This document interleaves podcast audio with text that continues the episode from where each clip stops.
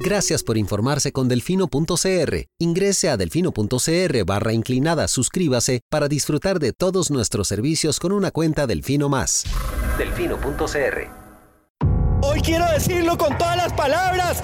¡Páguele a la caja! ¡Pague la deuda con la caja! He oído argumentos de todo tipo pero pocos argumentos tan estúpidos, tan ridículos. Para mí es más rico comer arroz y frijoles en paz que venderle el alma a Satanás. Debería tomar un vasito de agua antes de hablar para que pueda coordinar la lengua con el cerebro. Pero aquí, o todos rabones o todos culones, pero no unos ñatos y otros narizones. Se toman un vaso de me vale madre. Creo que me extrañaban, ¿verdad?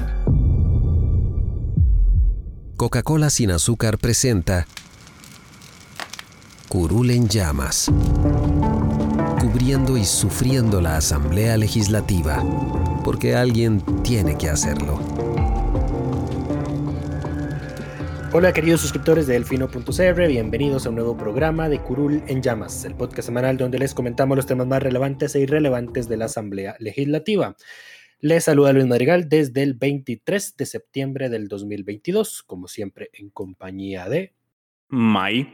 Espero que todas y todos estén bien. Los temas para esta semana. Vamos a hablar de por qué un diputado se puede salvar de las sanciones que reciba antes de ser diputado, con el ejemplo concreto de don Gilbert Jiménez, que se ahorró 25 días de suspensión sin goce de salario. Además, vamos a hablar del voto público en la Corte, el proyecto que avanza para transparentar las votaciones en las elecciones que hace la Corte Plena, así como la reforma constitucional necesaria para uno de esos procedimientos en específico. Vamos a hablar también del avance del presupuesto 2023, que ya camina en la Comisión de Asuntos Hacendarios, eh, así como de la regla fiscal y eh, las secuelas de la salida de Álvaro Ramos en la caja tras el aumento, eh, el descongelamiento del aumento del 2020. Vamos a explicar un poco la controversia detrás de ese tema. Y por último, vamos a hablar también de la Comisión de Infraestructura, que al parecer va o ya convocó a una serie de eh, audiencias a personas involucradas con la tragedia de Cambronero de la semana, del fin de semana anterior. Empecemos con el diputado Gilbert Jiménez, la frase que probablemente más odio en este podcast. Em, como ustedes sabrán, no es mi diputado favorito. El ex alcalde de Desamparados eh, tiene desde que, desde que es diputado, viene esto. Bueno, ya electo, Em, y ya en ejercicio, la Contraloría General de la República finalizó una investigación que había abierto en su contra por eh, actos del 2018. Eh, al finalizar eh, todo el procedimiento, la Contraloría determina que hubo faltas eh, por parte del ahora diputado, entonces alcalde, y que la sanción a esas faltas, que me parece que la falta era no haber actuado a tiempo y negligencia. Se, le declaró culpable de ser negligente en su deber de actuar a tiempo. Correcto. Entonces, por esa falta, la Contraloría le impuso una sanción de 25 días sin goce de salario. Lo que sucede es que como él ya no es alcalde, sino que es diputado, las reglas cambian porque los diputados tienen eh, condiciones especiales? Eh, no, vea, estos, estos, a ver, estos puede ser un tema polémico y medio complicado de comprender, eh, pero la cosa, la cosa se, se, puede explicar poniéndolo en contraposición con lo que ocurre, por ejemplo, con los alcaldes. Cuando la Contraloría sanciona a un alcalde, el que ejecuta la sanción es el Tribunal Supremo de Elecciones, ¿verdad? Correcto. Eh, al parecer, porque tenemos el marco jurídico que dice que... Es que eh, lo que le hacen es suspender las credenciales, básicamente. Sí. Ese es el problema, es suspender las credenciales de un funcionario eh, de elección pública. Ese es el, ese es el tema. Por Correcto. eso es el Tribunal Supremo el que tiene que hacer, eje, ejecutar la sanción. Ahora, pero cuando se trata de diputados o diputadas, el Tribunal Supremo de Elecciones considera que por que ellos están tal vez como en una, en una escala ahí eh, de representatividad más alta que lo que puede estar un funcionario municipal y que necesitan tal vez una norma expresa que los habilite para poder eventualmente sancionar diputados. De hecho, ha habido discusiones entre, si el, entre quién es el competente para ejecutar ese tipo de sanciones. Ya se, este pleito lleva desde hace años, porque la Contraloría dice que debería ejecutarse por el mero vamos a ver, por el, por el, mero, eh, eh, por el mero acto de que ellos emiten una sanción. Correcto. Pero que debería ejecutarlo el tribunal y el tribunal nunca ha querido ejecutarlo, nunca ha querido asumir esa responsabilidad de ente sancionador. Correcto, entonces ahí es donde está el problema y sea creciente con el por la situación de los diputados. Entonces, eh, como los diputados, eh, todos sabemos que tienen muchos privilegios y situaciones jurídicas diferentes al resto de funcionarios públicos, esta es una de ellas. Entonces, cuando son sancionados por faltas en el ejercicio de su cargo, eh, la Contraloría no, digamos, se toma el poder legal porque cree que no lo tiene y es probable que no lo tenga, de decirle a la Asamblea, este diputado tiene, está suspendido por tanto tiempo. Porque además esto tiene una serie de implicaciones. Vamos a ver, si se suspende a ese diputado, ¿qué ocurre? ¿Entra el que seguía la nómina a suplirlo durante ese tiempo que esté suspendido? No. Eh, no, no, o sea, son preguntas que pueden hacerse. Eh, digamos, no hay nada escrito en piedra de que, de que diga si debe o no hacerse así. Correcto. Eh, pero digamos, es todo un debate que debería realizarse en el, el, contexto de un proyecto de ley que regule el tema de la suspensión de diputados por faltas al, al deber de probidad. Y en todo caso, es que esto ni siquiera es por una falta que don Gilbert haya cometido en el ejercicio de su eh, cargo como diputado. Ese es el tema, este, porque podemos recordar que durante la pasada Asamblea Legislativa, tanto a Jonathan Prendas como a Ivonne Acuña se le presentaron informes de la Procuraduría de la Ética señalando faltas al deber de probidad, que como no está aprobada la ley para aplicar sanciones por faltas al deber de probidad a congresistas, eh, se tuvieron que archivar igual que se tenía que archivar esta, pero esas eran faltas en el ejercicio de sus funciones. En, este, en este caso, don Gilbert es algo que él hizo antes como funcionario público, pero en otro puesto, y que la sanción le cae cuando él está electo como diputado. A ver, como mínimo uno esperaría que don Gilbert Jiménez tuviera la decencia de, eh, vamos a ver, si no él es posible apartarse 25 días del cargo, eh, por lo menos que devuelva al erario público los 25 días equivalentes de remuneración como ah, diputado. ¿Qué va a devolver? Nada. No, claramente, claramente sabemos que no va a ocurrir eso. Pero bueno, a ver, ese informe del Tribunal Supremo de Elecciones se envió a la Asamblea Legislativa ya hace bastante tiempo. La, Asamblea eh, lo tiró a la Procuraduría. La Asamblea le pidió criterio a la Procuraduría. La Procuraduría dijo, no hay marco sancionatorio para diputados, pero en todo caso la decisión tiene que tomarla el plenario. El tema se llevó a reunión de jefaturas de fracción, donde el Frente Amplio pidió una semana de tiempo para analizar el criterio de la Procuraduría.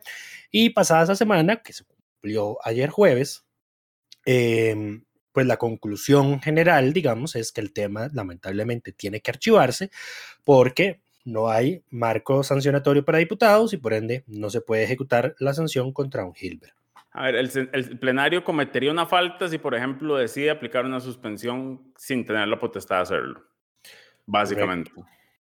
Eh, entonces, ahora, lo importante aquí, lo que rescato yo de la discusión en jefaturas de fracción fue que, que Jonathan y los demás fue como, bueno, y no podemos hacer nada, pero ¿y cómo resolvemos esto a futuro? Porque incluso los proyectos de ley que están presentados para eh, reglamentar la reforma constitucional, bueno, legislar la reforma constitucional de pérdida de credenciales por faltas al deber de probidad, no hubiera incluido, digamos, los textos actuales no incluían una situación como esta, digamos. Entonces, bueno, es algo cada vez más frecuente que, personas que son funcionarias públicas eh, de otros cargos pasen a ser eh, eh, congresistas. Entonces, también debería haber una posibilidad. Ah, esta es la primera vez que se presenta algo así, digamos, como que. bajo la, a ver, yo creo que esto debería solucionarse bajo la lógica de patrono único, de Estado como patrono único. Si sí, sí, hay, que legislarlo. Si cambiaste de puesto, es que, a ver, yo. yo sí, sí, yo lo entiendo. Es, como el estoy tema. estoy conflictuado, digamos. Es como con, este la cesantía, que si vos sos funcionario, pasas a ser diputado, no tenés cesantía, aunque eso se queda ahí congelado. Ajá. A ver, yo estoy conflictuado con, con muchas este cosas con este tema, sí. No, no, por el, no por el hecho de que tenga que archivarse por no haber un marco regulatorio, eso es eh, nefasto y Ahora, yo creo que... lo que debió haber pasado es que la sanción se suspenda y cuando el señor eh, asuma un cargo en el cual la sanción pueda ser aplicada, se ejecute la sanción. No, porque no podría ser retroactivo. Estaría, no, estarías aplicando una regulación para ejecutar una sanción previa a que se emitiera la reglamentación de cómo ejecutar la sanción. No, se, no ah, puedes no, hacer no, eso. sí, no, lo que yo estoy es que eso es lo que debería... Su... Yo digo que la sanción a él, como no se le puede aplicar, se le tiene que congelar.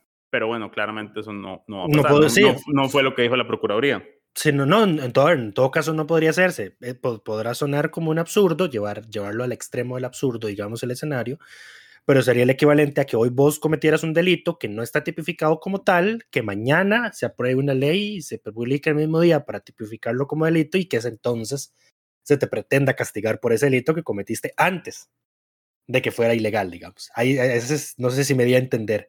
No, porque yo estoy hablando de otra cosa. Yo no estoy hablando de que, de que la ley que se reforme regule que se le sancione después. Lo que estoy diciendo es que la sanción, como no es aplicable ahorita, eh, se le ejecute en la próxima vez posible. Como, a ver, un, un ejemplo de fútbol. Si usted lo expulsan en un mundial y es el último partido, su suspensión juega hasta que usted vuelva a jugar un partido de clasificatorio del mundial.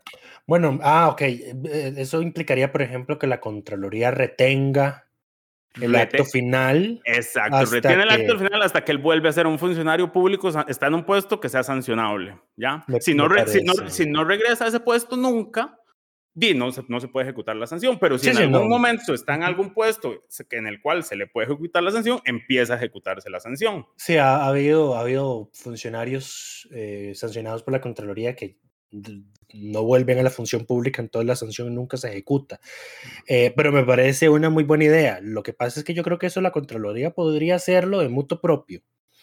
No sé si algún, algún funcionario de la Contraloría escuche estos podcasts, pero si lo hace, pues ante la imposibilidad de ejecutar sanciones contra diputados, me parece que me parece razonable Que se congelen. Porque la, mayor- la mayoría vuelve a ser funcionarios públicos, seamos sinceros. Sí. Eh, En otros cargos, ahí están unos de asesores. El otro día había Carmen Chan en una comisión.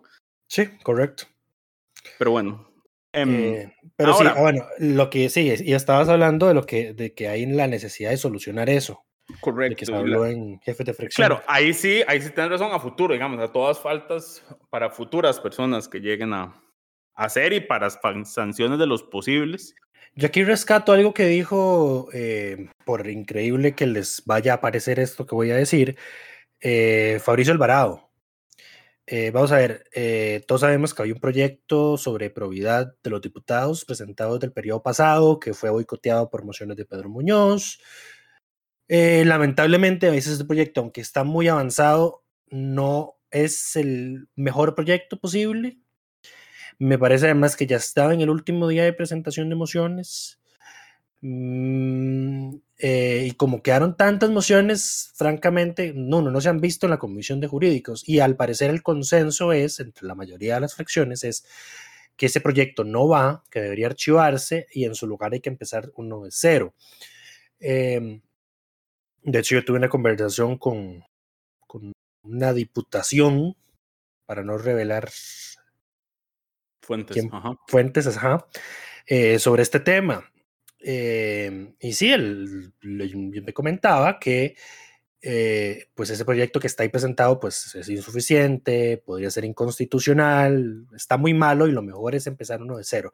Entonces Fabricio Alvarado decía, lo mejor es empezar uno consensuado y que además se presente con las firmas de todos los jefes de fracción. Para evitar el tema de los egos, decís vos. Correcto. Sí, Eh, eso sí. me, me- me parece una, una, una muy sabia, eh, un muy sabio razonamiento parte de, de- A ver, de- y es que, y es que aquí hay muchísimas cosas que analizar, porque, por ejemplo, veamos el caso de España. En España los encargados de disciplinar a los diputados son sus propios partidos políticos, porque allá en España sí se entiende que la curul, que la son- curul es del partido político. Sí, es que aquí, es, aquí tenemos, esta, esta es una la dualidad que ya hemos conversado en este momento, el hecho de que se escogemos por partidos políticos, pero una vez que son Electos. congresistas, la curul es personalísima. Correcto. Ese Entonces, es lo peor ejemplo, de, lo- de ambos mundos, digamos, justamente por este tema. ajá, ahí tenemos entonces, por ejemplo, ese caso de España, pero digamos, no podríamos aplicarlo precisamente por esa diferenciación. Pues el otro- no, no el otro caso-. Ajá, el otro caso es el de Chile. Eh, en Chile, si no mal recuerdo, lo que tienen o lo que tenían hasta la última vez que estuve enterado de una sesión de la asamblea de ellos, es eh, una comisión de ética integrada por propios congresistas, donde se analizan las, quejas que se presenten. Ellos presentan un informe a la Cámara y la Cámara vota cuál es la sanción, si acogen o no la recomendación de sanción que se impone. Es como si, es como cualquier, se trata como cualquier otro asunto legislativo. Se presenta una queja, se presenta un proyecto de ley, se presenta una queja, va a la comisión encargada de estudiarlo, la comisión lo estudia, realiza audiencias, hace un informe final con su recomendación al resto de la asamblea, el informe va a la asamblea y la asamblea vota qué decide hacer. Voto público, además.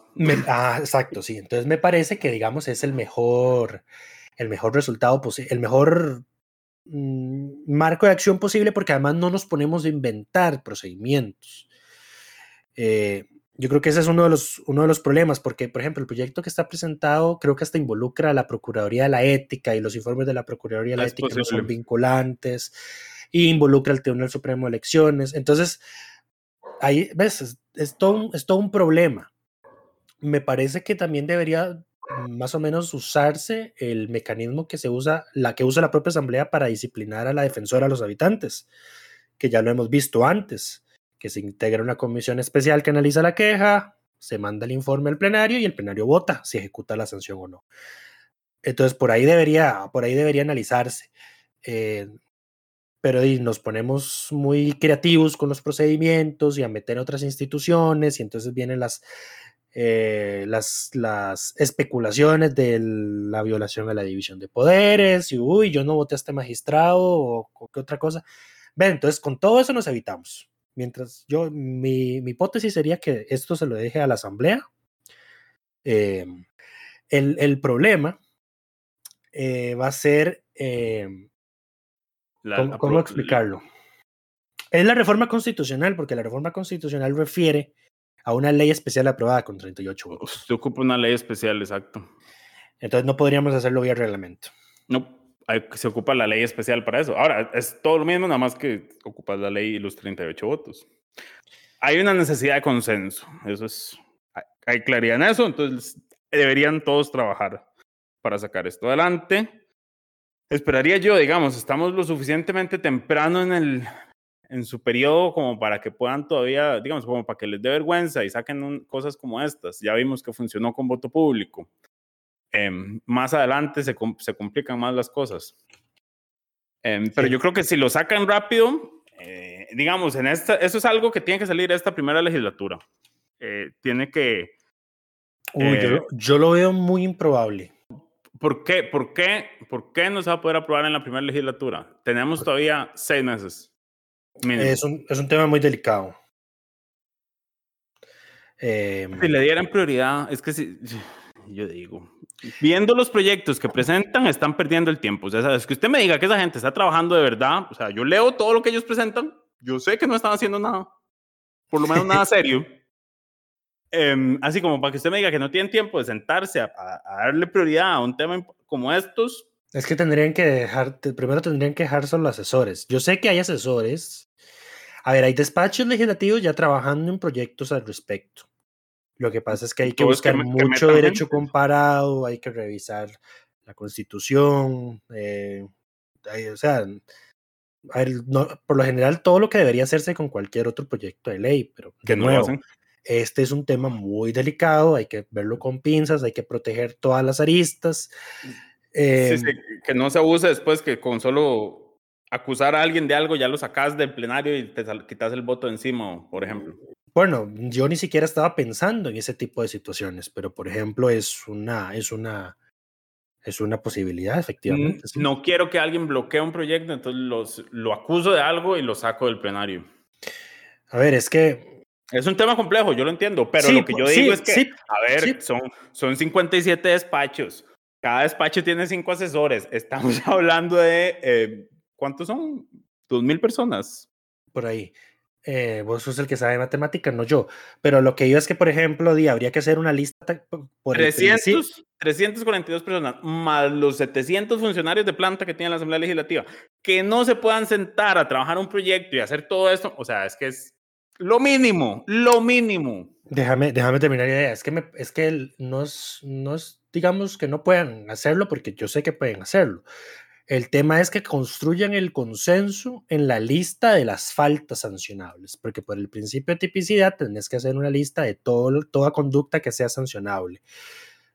Em, entonces, di, la, habrá diputados que como Pedro Muñoz, el infame Pedro Muñoz, consideran que ciertas tácticas reprochables ante la ciudadanía y la opinión pública no, son, no deberían ser faltas que se establezcan eh, como sancionables en una ley especial al respecto. Entonces, ahí está el detalle, porque yo puedo ser, digamos, un poco extremista y decir, a ver, el abuso de hablar por el fondo en intervenciones por el orden debería sancionarse. Nah, pero, pero son sanciones no serias, digamos. bueno, estamos hablando de temas menores, porque además el que debería sancionarse en ese caso es el presidente por no poner orden y por estar dando la palabra y dejando que la gente... En el momento en que te das cuenta que no es por el orden, le apagas el micrófono. Y si no... A ver, a ver pero ves, ves, ya estamos discutiendo al respecto. Eso es precisamente lo que uno esperaría que pase cuando se pongan los escenarios de qué sería sancionable. Porque otro de los problemas, y digamos, no no estoy pretendiendo darle la razón a Pedro Muñoz, pero es que el proyecto que se estaba analizando en la Comisión de Jurídicos en la Asamblea pasada tenía conceptos jurídicos muy amplios. Entonces, no por nada, no por nada Pedro presentaba esas mociones. Bueno, si esto se va a sancionar valorado desde eh, la ajá, desde la óptica cristiana angélica, desde la óptica cristiana católica, etcétera. O sea, entonces ves, porque si simplemente ponemos artículos ahí con textos y conceptos generales de qué es regirse por la ética, de qué es regirse por la probidad, y no faltas específicas de que el diputado no debe hacer esto, esto y esto, ¿sí? hechos concretos y no simplemente palabras de relleno y bonitas, eh, pues va a ser muy, problemático. Pero bueno, esperemos, em, veremos cómo evoluciona este tema a futuro. La única verdad absoluta hasta ahora es que eh, los diputados siguen impunes en las faltas que cometan y en las sanciones que se establezcan contra ellos, salvo las penales. Eh, asterisco inclusive con eso, pero bueno. Eh, y veremos si la Asamblea pues toma el, trabajo de arreglar eso, porque yo creo que es necesario en aras de... Yo creo que de mantener un poquito de la poca credibilidad que le queda a la ciudadanía, porque no sé, ganar credibilidad lo veo un poco difícil. Voy a. Eh, comentarios. Voy a reservarme comentarios, pero hablando de credibilidad, pasemos a la otra desacreditada institución pública, bueno, desacreditado poder de la República, eh, las votaciones de la Corte Suprema de Justicia. Si ustedes han estado siguiendo este tema, se habrán dado cuenta que la Corte lleva ya cuatro sesiones eh, convocados a elegir su próxima presidencia. En las tres primeras de esas sesiones, nada más aquí un, paréntesis, la Corte por reglamento lo que hace es que convoca sesión, se vota tres veces, si nadie llega a los 12 votos, se tiene que votar, eh, se hace un receso, después de ese receso se vota otras dos veces y si no hay eh, nadie con 12 votos, entonces queda para la semana siguiente. Ese es el procedimiento que se repite ad infinitum hasta que alguien, alguna persona llegue a 12 votos. No pasa como cuando se elige el directorio de la Asamblea Legislativa, que los votos blancos y nulos eh, y los votos por los que ya no son los dos principales candidatos empiezan, se convierten en votos nulos y entonces empiezan a sumar al que tiene más para que la cosa se resuelva en un día. En el Poder Judicial esto sigue ad infinitum hasta que alguien tenga 12 votos directos, eh, se continúa votando. Ya llevan 15 votaciones. El martes de esta semana estaban convocados para hacer una nueva votación. Pasó algo interesante, se presentó una moción pidiendo suspender el acto hasta que se resuelva, y aquí es donde llegamos a la Asamblea Legislativa, se resuelvan dos cosas o el recurso de amparo que presentó el sindicato de la judicatura en contra de estas votaciones secretas, que ah, bueno, y son secretas porque la ley orgánica del Poder Judicial dice que son secretas. Eh, el sindicato de la judicatura metió un recurso de amparo en contra de esas votaciones, el cual fue acogido por los suplentes de la sala y eh, se le dio curso y está en trámite, entonces se pidió que se suspendiera la votación. Mientras y, aquí, y aquí hay que mencionar algo de qué va a pasar con ese recurso de amparo. La ley de la jurisdicción constitucional dice que cuando un recurso de amparo se, se, en el recurso de amparo se reclaman acciones u omisiones que en todo caso tienen sustento en una norma jurídica vigente, la sala debe suspender el trámite del recurso de amparo, darle un plazo prudencial a los quejosos para presentar una acción de inconstitucionalidad donde la legitimidad viene del recurso de amparo, eh, para que la sala entonces ahora sí pueda entrar a analizar la constitucionalidad de eso que se reclama inconstitucional. Em, y entonces una vez se resuelve la acción, luego se resuelve el amparo. Me parece que los sindicatos de la judicatura están haciendo el camino jurídico correcto. Lamentablemente es engorrosamente largo Correcto. y, eh, ¿qué más iba a decir? Eh, que se presente la acción de inconstitucionalidad no implica que se vaya, vaya a suspender el concurso. Necesariamente. Correcto. Ahora, lo otro que está sucediendo paralelo es que en, la, en la, el tercer día de votaciones eh, se presentó una moción de parte de, de, la magistrada Julia Varela y que fue secundada por el magistrado Paul Rueda para que la, la Corte le solicitara a la Asamblea Legislativa que hiciera la reforma legal necesaria para que la votación sea pública. Entonces, por eso es que entra la Asamblea Legislativa en juego y aquí es donde entra el proyecto que había presentado Eh, la fracción del Frente Amplio. La fracción del Frente Amplio, eh, encabezados en este caso por Ariel Robles. Correcto. Robles, Robles ¿verdad? Sí, hay, do, hay, dos Robles y, y, me, y, a veces... Esta asamblea tiene, da, paréntesis, esta asamblea tiene varios nombres y apellidos que se repiten, entonces uno se confunde. Hay, hay cuatro hay, Rojas, hay dos Robles, hay tres Vargas. Yo me lo sé porque los registros de votación los hacemos por orden de apellidos. Uh -huh. Entonces, sí, a, al inicio, los primeros meses fueron complicados de transcribir las votaciones. Ya por recuerdo, dicha, recuerdo varios errores de tu parte en votaciones. Sí. No hace Curva, falta, no hace falta, aprendizaje. no hace falta ventilar los trapos sucios. Curva de aprendizaje. Con, con, continúe con el tema. Una vez que la Corte hizo este pedido, entonces la fracción del Frente Amplio se movió y para que se le diera una vía rápida a este proyecto. Y se um, la aprobó se le aprobó, se le hicieron dos, o sea, se le aprobó la vía rápida, se le hicieron dos reformas puntuales en plenario y se le dio primer debate, si no me equivoco, o se envió a consulta no, antes del primer debate. Se mandó a, a, publicar el texto actualizado y se mandó a consulta por ocho días hábiles al Poder Judicial. Sí, después que, que bueno, la consulta al Poder Judicial es obligatoria, aunque Lucho discutía que no, pero es al parecer obligatoria. Sí, a mi criterio no lo es, pero bueno. Aquí, esto, esta discusión la tuvimos hace algún tiempo y es... Y no la vamos a tener ya porque... Ok, pero cansado. es... ¿Quién define cuándo una consulta es obligatoria? La sala constitucional. A, a, ante, ante este tipo de cosas. Sí, pero en la asamblea se acogen al criterio de... Servicios eh, técnicos. Servicios técnicos, exacto. En fin, el punto es que la reforma avanza eh, y, digamos, si las... Eh, ah, bueno, y este martes no se logró votar porque, bueno, se presentó esta solicitud de suspensión mientras se resuelve el, rec el recurso de amparo o mientras, o mientras se... ¿Se aprueba la ley? O mientras se aprueba la ley. Mientras una de las dos cosas pase, que no se, que se suspenda la elección. Se rechazó esa gestión y la magistrada, ¿cómo se llama? Sandra Zúñiga de la sala tercera me, me, metió un recurso de revisión. Pudo meter un recurso de revisión porque el acuerdo no fue en firme, la Corte tiene una muy mala práctica. A ver, en teoría, un acuerdo se declara en firme cuando dos terceras partes de del órgano están de acuerdo en declararlo en firme. En la Corte, el, el, acuerdo se declara en firme cuando el presidente de la Corte lo declara firme. Entonces, como Jesús Ramírez, que es el que preside porque es el más viejo, eh, no el dijo. Más mayor. Que, el más viejo.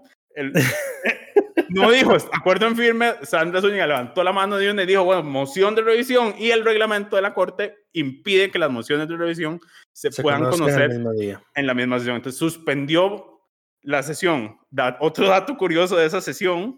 Si pudiéramos, si pudiéramos dar, vamos a ver, ya hemos hablado previamente de que deberíamos hacer un, de, alguien debería hacer un podcast sobre la alguien debería hacer un podcast plena. sobre la asamblea. Este sería es un teaser de lo que sería. Pero sí. bueno otro... y, y entonces debería dar el título de magistrado de la semana. Entonces en este caso se lo llevaría doña Sandra Zúñiga. Sandra Zúñiga se lo lleva exacto. No porque otro dato curioso que pasó en ese momento es que entonces Jesús Ramírez ya enojado porque él quiere salir de esto desde el día uno porque a él no le gusta ir a trabajar. Esto hay que, digamos, Jesús Ramírez es el magistrado que se queda dorm, dormido en, en, en juicios, eh, atendiendo. Entonces, pueden entender, el señor lleva como 30 años en la corte, eh, la gente dice que pensional, ojo, yo, ese señor yo creo que nunca va a ver su pensión. Em, pero bueno, el punto es que él entonces dice, bueno, quedan convocados para mañana, sesión extraordinaria a las 8 de la mañana. Y aquí es el dato curioso. Jesús Ramírez solo preside el acto de elección, porque la, la, actual vicepresidenta, que es la presidenta en ejercicio, que es Patricia Solano, es candidata a la presidencia. Es candidata a la presidencia, no puede asumir el cargo. Pero como es la presidenta interina, es la que define ese tipo de cosas. Entonces dijo, no, no, no, mañana no hay sesión de nada, esto lo resolvemos el próximo lunes.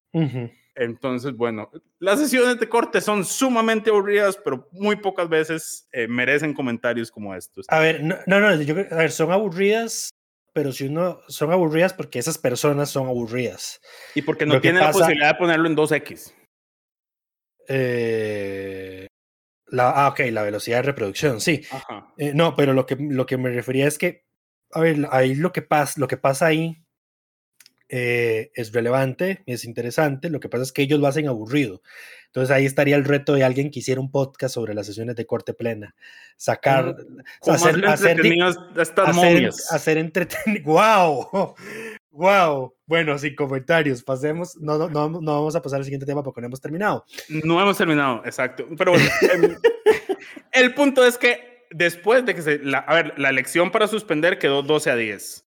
Fue una de las cosas más bizarras es que el magistrado Castillo, que es el presidente de la sala constitucional, pidió la palabra y dijo que desde su criterio en temas legales no había por qué, o sea, él, él, hizo la mejor intervención de por qué se tenía que suspender la elección. Dijo que su criterio no hay motivos legales, pero que hay que valorar los motivos políticos eh, del acto y de que si estaría entrando una persona sin legitimidad, si se escoge con voto secreto o no, y que eso es una valoración política que la Corte tiene que hacer. O sea, él participa yo digo como que Castillo acaba de, de, cambiar toda la narrativa, se le va a dar vuelta a esto, van a aprobar la moción. La votan y Castillo vota en contra, en contra de suspender eh, la moción y la, la, votación queda 12 a 10. Eh, o sea, eh, si Castillo hubiera votado a favor, como argumentó, eh, la votación hubiera quedado empate y hubiera habido que repetirla. Pero el otro dato curioso es que entonces después, él, después de que pasa, el, dan el resultado, él dice, como no, pues un toque. Aquí los dos candidatos que tienen más votos, que son Luis Fernando Salazar de la Sala Constitucional y doña Patricia Solano de la Sala Tercera, están votando a favor de que suspendamos la elección. ¿Qué estamos haciendo todos los demás negándonos a suspender la elección? O sea, si alguno de estos dos es el que va a quedar o la que va a quedar y están dispuestos a suspender la que estamos haciendo. Y entonces, parece ser, parece ser que hay esperanza suficiente o motivos suficientes para esperar que el lunes, cuando se vea la moción de revisión que presentó doña Sandra Zúñiga, se apruebe, eh, se apruebe y se vuelva a votar para suspender y se suspenda la, la elección de la Corte, lo cual abriría el espacio para que se haga la reforma legal a tiempo. A ver, y esto es una cuestión de semanas. Eh, yo creo que con con los ocho días, estamos hablando de que en dos semanas el proyecto podría estar aprobado y esperando la firma del Poder Ejecutivo, más o menos. Entonces, o sea, es una cuestión de, poco tiempo. Em, entonces, por eso, vamos a darle, así como doña Sandra Zúñiga es nuestra magistrada de la semana, en este teaser de lo que sería un podcast sobre la Corte Suprema de Justicia, a don Ariel Robles por su proyecto de eh, para que estas votaciones sean públicas y para que esto avance y camine. Eh, además, yo quiero decir, eh, esto es un dato personal, pero cuando yo veo las sesiones del plenario, las participa con todo el respeto del mundo, pero Ariel es un troll en el buen sentido. Eh, o sea, él no le aguanta nada a Pilar y yo eso lo amo. Porque entonces, y esto es un tema que vamos a hablar en el siguiente tema, cuando estamos hablando de la regla fiscal. Podemos pasar de una vez a la regla fiscal y así hacemos el cambio de tema. Y les cuento qué fue lo que hizo don Ariel.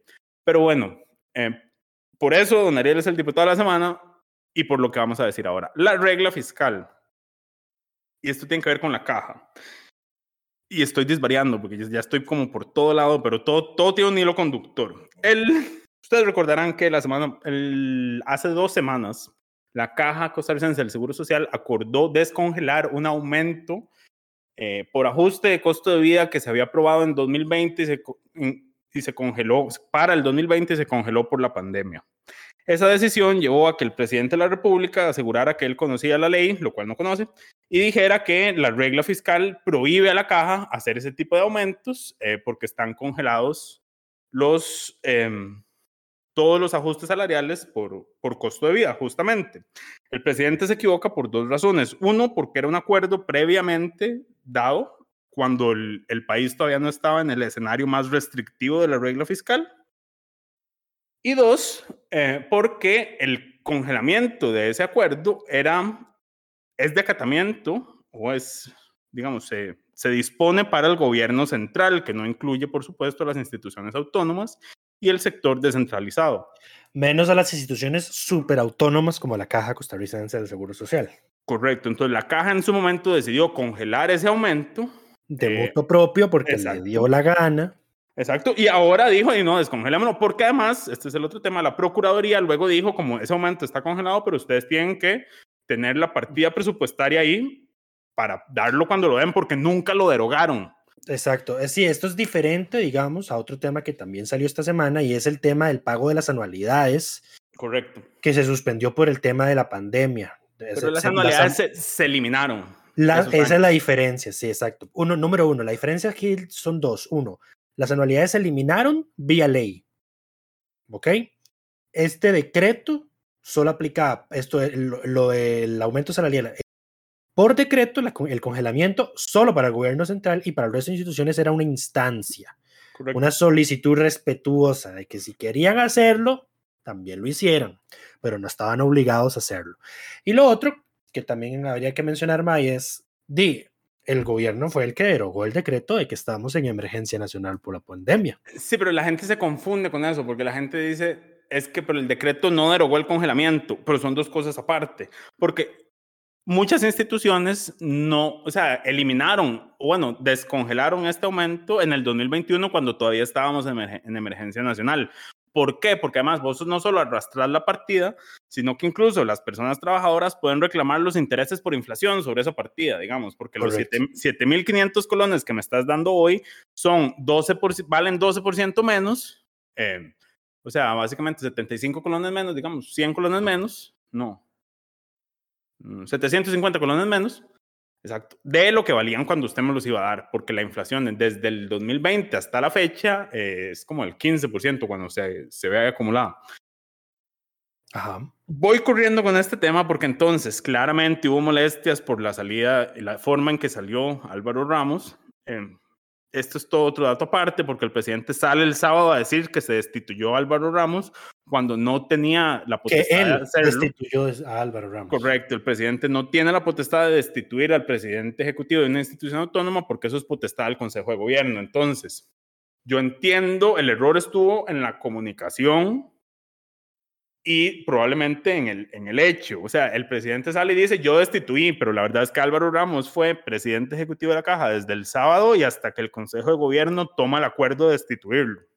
Si es que tomaron el acuerdo, porque eh, si es que los medios de comunicación han pedido el acta y el gobierno no la ha dado. Correcto, porque eh, además... La y de hecho, UNDECA, me parece, sí, el sindicato UNDECA le hizo una solicitud de información a Casa Presidencial precisamente pidiéndole clarificar que eh, el Consejo de Gobierno sesionó extraordinariamente para destituir a Álvaro Ramos y sesionó extraordinariamente para nombrar a...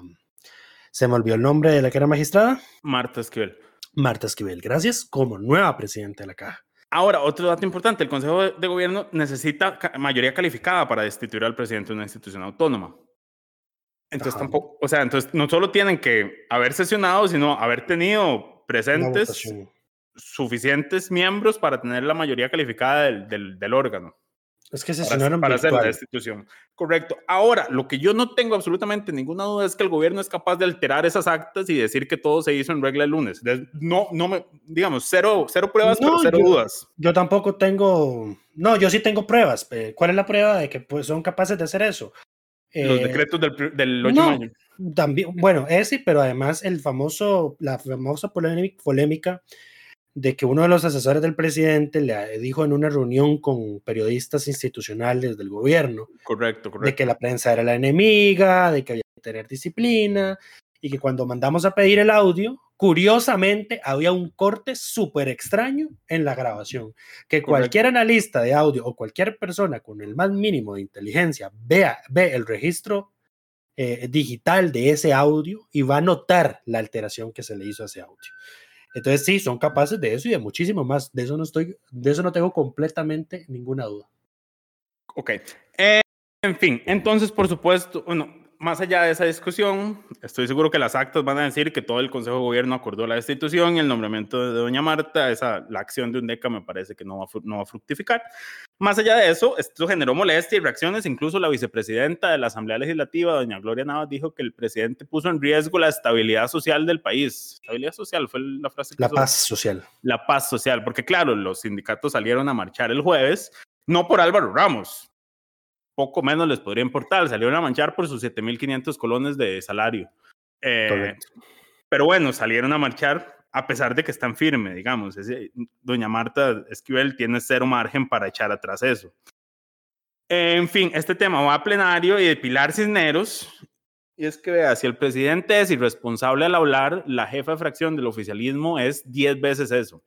Porque se deja decir, así como, em, como como, como si estuviera en Teletica, em, que aquí nadie engaña a nadie y que la regla fiscal dice que los salarios están congelados y entonces que no se le puede subir los salarios a nadie. Así, así lo tira a hacha, sin mayor vergüenza. Y entonces claramente así los, los, estaban discutiendo otra cosa. Entonces ahí fue cuando estaban participando por el orden, cuando no era por el orden. Pero entonces haría el pie de la palabra por el orden para decirle, como sí, claro, están congelados a menos de que usted sea un ministro y le suban un 100% su salario. Correcto. Hubiera sido una discusión interesante que no se pudo dar porque no lo hicieron en control político, sino que lo hicieron en, en ¿cómo se llama? Cuando ya estaban en la segunda parte de la sesión, me parece, ya había pasado el, eh, el momento. Eh, lo cual es cierto. me parece que fue, no fue Ariel, sino fue Jonathan el que le atinadamente explicó que el título cuarto de la ley 9635, a ver, el título cuarto es lo, lo que se conoce como la regla fiscal. Es la ley de responsabilidad fiscal. La ley de fortalecimiento de las finanzas públicas. No. El plan fiscal. El, título 4 es la parte que es la ley de responsabilidad fiscal. la, ley de fortalecimiento de las finanzas públicas son ah, cuatro leyes en una. Sí. el título cuarto se llama responsabilidad fiscal de la República, pero se le conoce como regla fiscal. Correcto. Eh, sí, no es, que, no es que regla fiscal sea una ley en específico, está dentro del, del, plan fiscal del 2018, que es la ley 9635. Correcto. Creo que fue Jonathan Acuña, y si no me corrige, y si no fue algún diputado del Frente Amplio, que atinadamente explicó que el artículo 6 del título cuarto sobre regla fiscal dice en las excepciones que está exenta de ese título la Caja Costarricense del Seguro Social únicamente en lo que se refiere a los recursos del régimen de invalidez, vejez y muerte y al régimen no contributivo que administra dicha institución. Pero, pero resulta y acontece que cuando este proyecto, entonces proyecto de ley, fue a consulta a la sala, a la sala constitucional, la sala constitucional, palabras más, palabras menos, le dijo a los diputados, a ver, pero es que ustedes se, se, creen que yo soy tonta o, o qué, o ustedes son, se hacen los tontos o qué. Eh, cuál es la necesidad, digamos, de establecer de que la caja está excluida únicamente en lo que se refiere al IBM y al SEM, si la caja lo único que tiene es el IBM y el SEM. No, no, en realidad lo que y, pasó, y bueno, les faltó además, les faltó además el régimen no contributivo. Pero entonces, en síntesis, lo que la sala dice en esa sentencia es toda la caja está exenta. La caja dice que es, es, que es el IBM, el SEM y el régimen no contributivo. ¿Qué es la caja? Incluso después Hacienda, Hacienda se le preguntó como, bueno, ¿y la caja qué, qué está dentro y qué está fuera? Y Hacienda dijo, no, no, la caja toda está. Todo está fuera.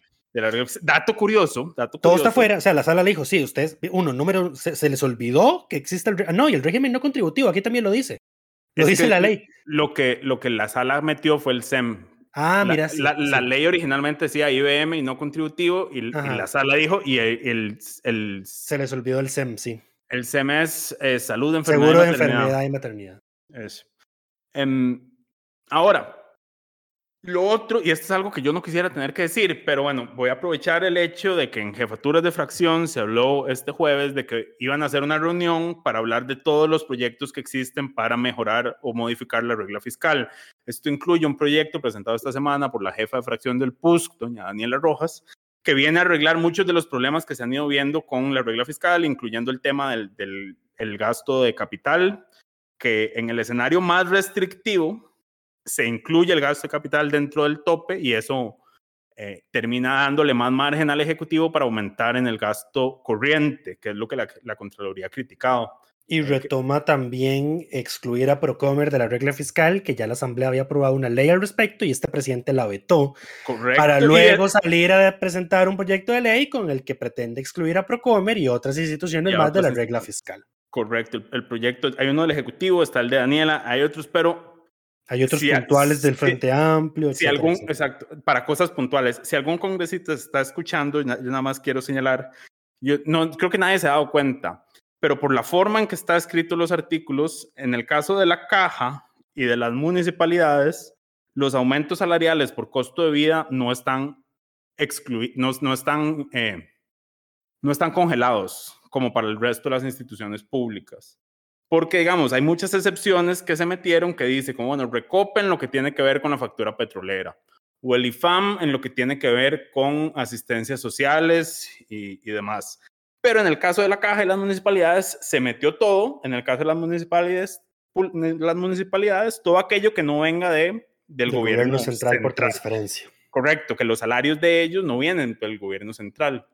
Entonces, las municipalidades y la caja podrían hacer en este momento ajustes por costo de vida, porque la excepción, y este es el tema, ese artículo 6 dice que quedan exentos de todo este título las siguientes instancias. Ajá. Y todo este título incluye ese artículo de medidas extraordinarias donde se congelan los salarios. De hecho, de hecho, May, tan, tan es así eso que no sé si ustedes recordarán que en el, a mediados del 2021, a inicios del 2021, se tuvo que pasar rápidamente una ley para impedir el aumento salarial de los diputados. Ajá. En el artículo 13, que habla de que no se pueden subir a, a- a realizar incrementos salariales por, por costo de la vida. No venían los, los diputados, no estaban excluidos, había que, había que meterlo. Eh, entonces corrieron a, a meter una, una línea en específico en ese artículo que dice, en este escenario tampoco se realizará ningún aumento a la remuneración de los diputados y las diputadas.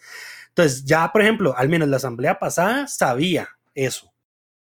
Em, Pero yo creo que no, nadie dimensiona lo de la caja porque yo, hay gente que cree que es como dice, que no lee la integralidad del artículo con la sentencia de la sala y Ajá. cree que nada más IBM y régimen no contributivo y no, el SEMA está incluido y además eso es toda la caja. O sea, es que ahí está to- todo. La caja no es más que esos tres fondos.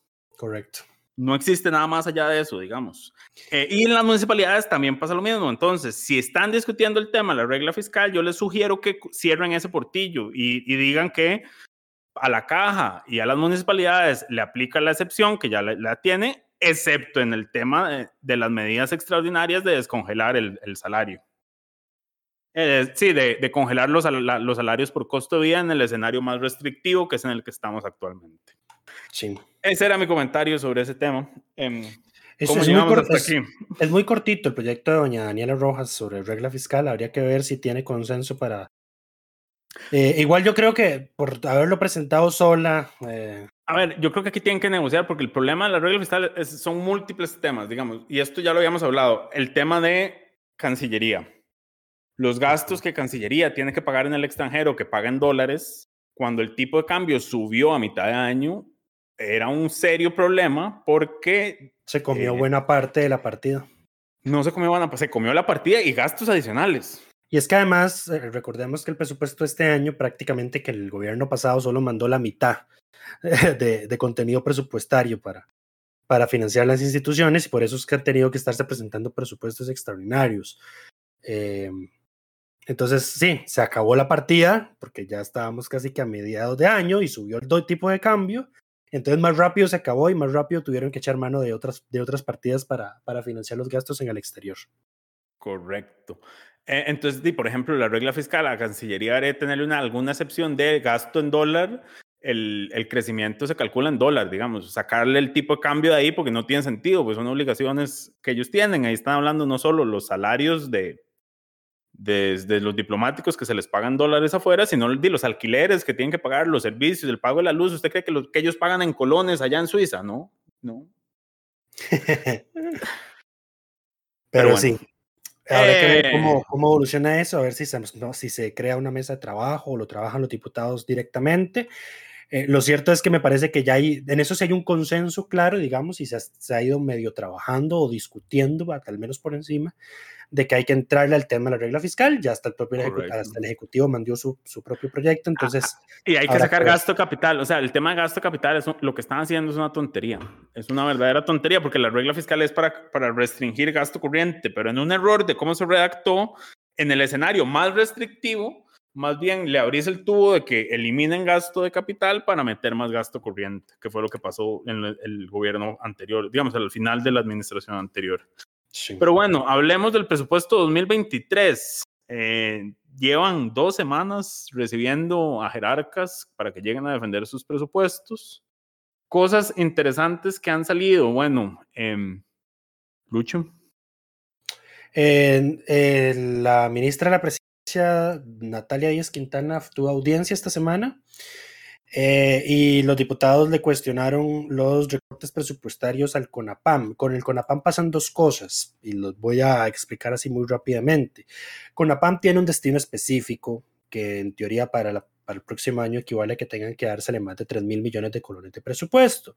Sin embargo, estamos en el escenario de la regla fiscal, donde el Ministerio de Hacienda, la autoridad presupuestaria, puede, puede perdón, eh, definir los montos de sus destinos específicos, eh, no darle toda la plata, digamos, a la que técnicamente estaría obligado a trasladar. Entonces, creo que son un déficit de más de mil millones de colones respecto a lo que debería darse la CONAPAM para el otro año. eh, y también ocurre en este año. O sea, no, esto, es- no, esto no es cuestión de que sea este gobierno el que lo está recortando. Eh, de hecho, este gobierno está presupuestando lo mismo que se presupuestó originalmente para el 2022. Lo que sucede es que ya se había aumentado el presupuesto de CONAPAM con un presupuesto extraordinario y el gobierno no actualizó esa cifra, entonces hay un recorte al presupuesto de CONAPAM si se compara con el actual del 2022.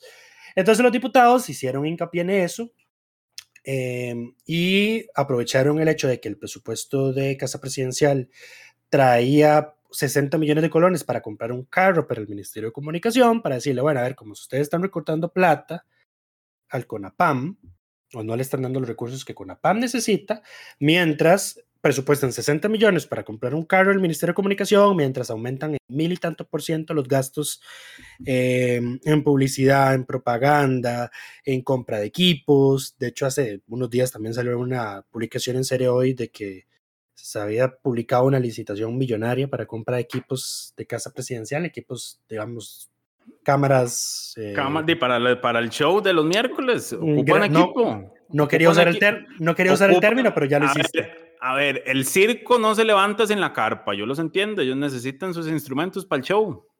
Eh, sí, eh, al final, después de que Cero hoy publicó la nota, que se trajeron abajo la licitación. Eh, entonces Natalia Díaz dijo, no, no, esos 60 millones pueden, pueden quitarlos del carro, no los necesitamos. Eso fue un pedido que hizo la exministra de Comunicación anterior. Que- Y que- salió, Dani Sosa salió a decir como suave, toque, esa no fui yo. eh, sí, de, de hecho Cero hoy la contactó y creo que ella se tomó, ella- ella, se, ella se lo tomó mal, seguro creyó que era Cero hoy la que le estaba haciendo el reclamo. eh, porque dice, no, no, a ver, si usted sabe cómo es que funciona esto, usted debería saber de que di, esto es un tema del Ministerio de la Presidencia. El, el Hay que- ministerio, hay- el Ministerio de Comunicación no existe como tal. Hay que, hay que señalar algo muy importante, es que la ministra de Comunicación, desde que no es ministra de Comunicación, se comunica más con los medios de comunicación. Sí, ahora es prensa, ahora es prensa canalla. Bienvenida al club.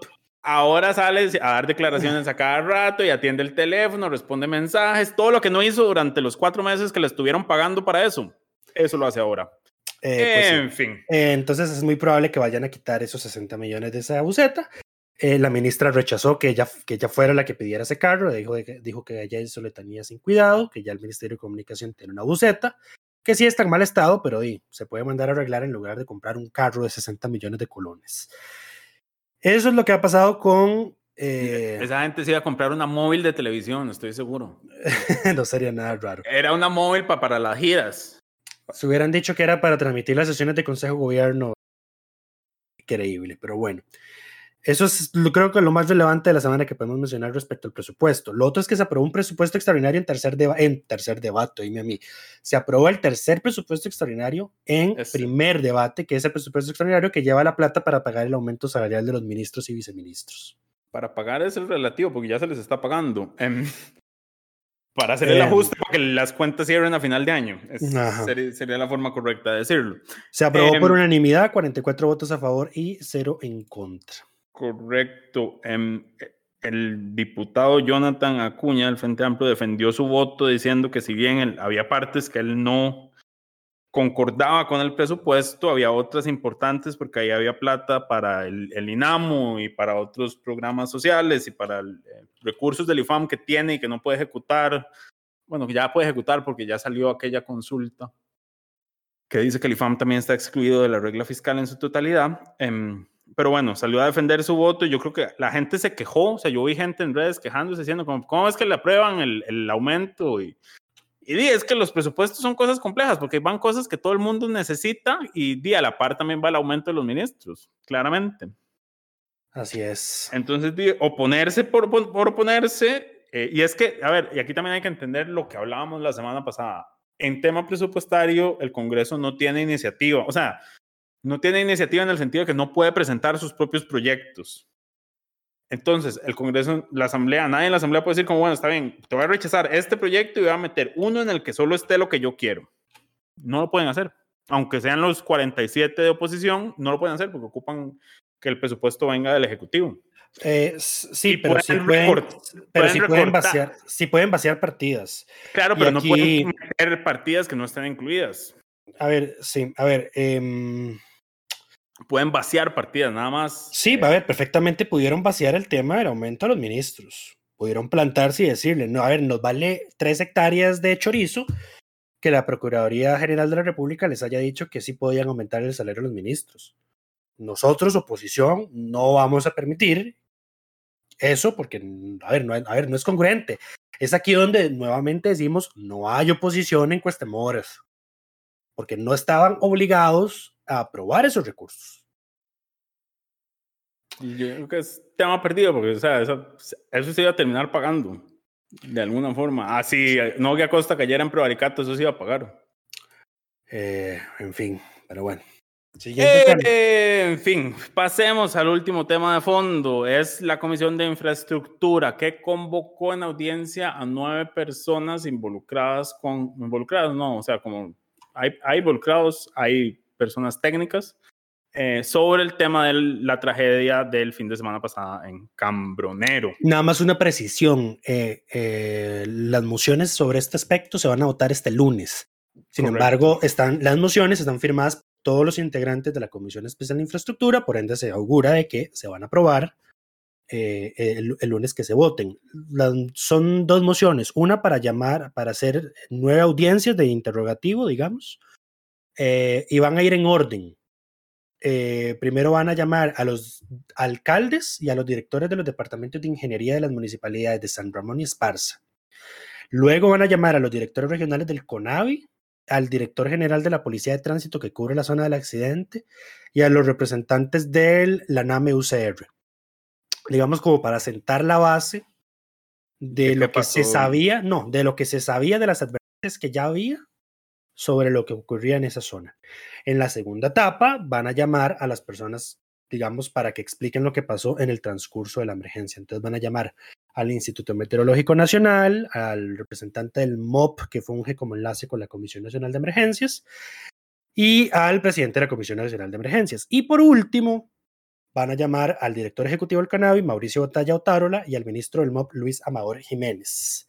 Correcto. Entonces- Ahora, dale. No, no, lo que iba a mencionar es que don Luis Diego Vargas, que es el diputado liberal progresista, que es presidente de esa comisión, eh, explicó que van a estar enfocados en dos objetivos muy claros. Uno, sentar las responsabilidades de lo que ocurrió. Responsabilidad se- política. Ajá, y lo otro va a ser proponer la definición de protocolos que se van a aplicar en situaciones futuras de este tipo. De hecho, la segunda moción que se presentó con las firmas de todos los integrantes es una moción para que pedirle al MOP el protocolo, si es que existe, de cómo es que se abre una carretera que fue cerrada, por ejemplo, por un derrumbe. Ahora, aquí hay toda una discusión en torno a la participación o no y las mentiras que el ministro ha dicho públicamente sobre este tema y han salido otras, otros entes y personas a desmentirlo, eh, que está en el reporte de hoy viernes, entonces si no lo han leído, lo invitamos a que lo lea. Diego hace un buen resumen del tema. Eh, más allá de eso, cuando se dio la tragedia el sábado y se conoce que el ministro había estado publicando en Facebook, eh, en las publicaciones de los cierres, de que estaban pidiendo de que, se disculpaba por los atrasos y que él estaba dando la orden de que se limpiara lo más rápido posible para rehabilitar la vía y, pasa después de la tragedia. Nosotros hablábamos en la redacción y yo les decía, como vea, si este fuera un gobierno normal, este ministro no llega el viernes. Pero siendo el gobierno que es, donde la gente que hace las cosas de forma legal, como Álvaro Ramos, lo echan, sin potestad para despedirlo y nada más porque se sale de la narrativa que le gusta al gobierno, mientras que las personas que firman decretos que son ilegales, que después hay que corregir, eh, los dejan en sus puestos como si nada hubiera pasado. Eh, yo dije, es evidente que no va a pasar nada con este ministro. Y bueno, llegamos al viernes y ahí sigue sentado. no, solo, no solo sigue sentado, sino que el presidente le dijo que tiene todo su respaldo. Correcto, a menos de que lo echen porque tienden a echar a las personas los viernes. Así que, a menos de que el presidente me quiera cerrar la boca y mandar un comunicado a las 8 de la noche diciendo que despidió al ministro, la realidad es que no pasó. Eh, lo que uno esperaría que sucedería en un gobierno normal que conoce lo que es la diferencia entre la responsabilidad administrativa o técnica y la responsabilidad política de un acto. Y esto fue algo que la diputada Montserrat Ruiz le recordó a, Pilar Cisneros. También me parece una intervención importante. Sí, porque, Pilar Cisneros publicó, puso, un, puso en plenario un video con el recuento de accidentes que han ocurrido en carreteras como la 27, la 32, Cambronero, eh, por inclemencias del tiempo, em, pero convenientemente omitió que la, ex, la entonces ministra de Transportes, Carla González, me parece. 2009. Ajá. Eh, cuando se cayó un puente en una zona rural, creo que había un bus pasando por encima y se cayó. Eh, la ministra renunció. Les fue, yo creo. Correcto. Eso es, eso es, de lo que uno habla cuando uno habla de responsabilidad política. Es que hay cosas que pasan que el jerarca aunque no tenga la responsabilidad directa de lo que sucedió, tiene que cargar con la responsabilidad política de no haber prevenido que sucediera, por ejemplo, en este caso. Y entonces Monserrat le dice, porque ella dice, como es que aquí es, todo es culpa de los anteriores gobiernos, no sé qué, y Monserrat le dice, como bueno, pues recordemos en el 2009, cuando doña Carla González renuncia, eh, en Teletica, en un noticiero, pidieron la renuncia de ella y la cabeza de ella por lo que había pasado. Y ahora que estamos del otro lado, ya las cosas cambiaron y ahora nadie es responsable de nada y el ministro de la Ramo no tiene ningún cargo, que además es que dice, salió con la excusa de que es que él no sabe por qué tránsito abrió el, el paso, que tránsito es el responsable. No solo se echó al tránsito encima, se le olvidó que el jerarca el, de la policía de tránsito es él. Es él, correcto. Si, si tránsito abrió algo, también es responsabilidad de él. Así es. Entonces, en cualquier gobierno medianamente racional que funcionara bajo las normas usuales de la lógica, uno esperaría que este ministro no hubiera llegado a, a, este viernes. Eh, sin embargo, ahí está. Ahí sigue y, probablemente ahí seguirá. Y probablemente ahí seguirá, así es. Eh, pero bueno, ¿nos queda algún otro tema en agenda, Mike? Vamos a cerrar con dos temas varios. El primero tema, Mario, es que ya se instauró la Comisión de Estructuras Paralelas. Em, esto es... La va a presidir la diputada de Liberación Nacional Dinora Barquero Barquero y doña Vanessa de Paul Castro del PUSC será la secretaria. Correcto, me llamó la atención. Pilar se opuso a que Dinora fuera la, la, la que, la, que, presidiera la comisión. Dijo que es que ya le parece que, un, que no debía ser alguien de un partido que también estuviera cuestionado por estructuras paralelas, como era Liberación, y dijo entonces que ella propuso a Fabricio Alvarado. Ay, Dios mío. Ahí es donde llego, pues que esta señora no se escucha. Esta señora no, no, se oye. O sea, si Fabricio se fue a Nueva República por el tema de las bolsas. A ver, el contubernio que se tiene, el contubernio que se tiene en Nueva República y el gobierno ya es, ya raya, digamos, lo obsceno. En fin. en fin, y, lo otro, el, otro tema, Mario, que vamos a mencionar antes de terminar, porque ya Lucha habló más de la cuenta el día de hoy, es, es, que eh, la Asamblea por fin eh, ratificó, no ratificó, dio por ratificado, no se opuso al nombramiento del regulador general. Eric Alonso Bogantes Cabezas y lo hizo con votación pública, como debía ser. Como debía ser desde siempre, principio. Pero ya ahora, digamos, es la primera votación de este tipo que se da en el marco de la reforma reglamentaria que se aprobó semanas atrás. Y ahora sí, con eso, porque ya nos pasamos de la hora, muchísimas gracias por habernos acompañado. Cuídense mucho, nos escuchamos la próxima semana. Coca-Cola sin azúcar presentó Curul en llamas, cubriendo y sufriendo la Asamblea Legislativa, porque alguien tiene que hacerlo.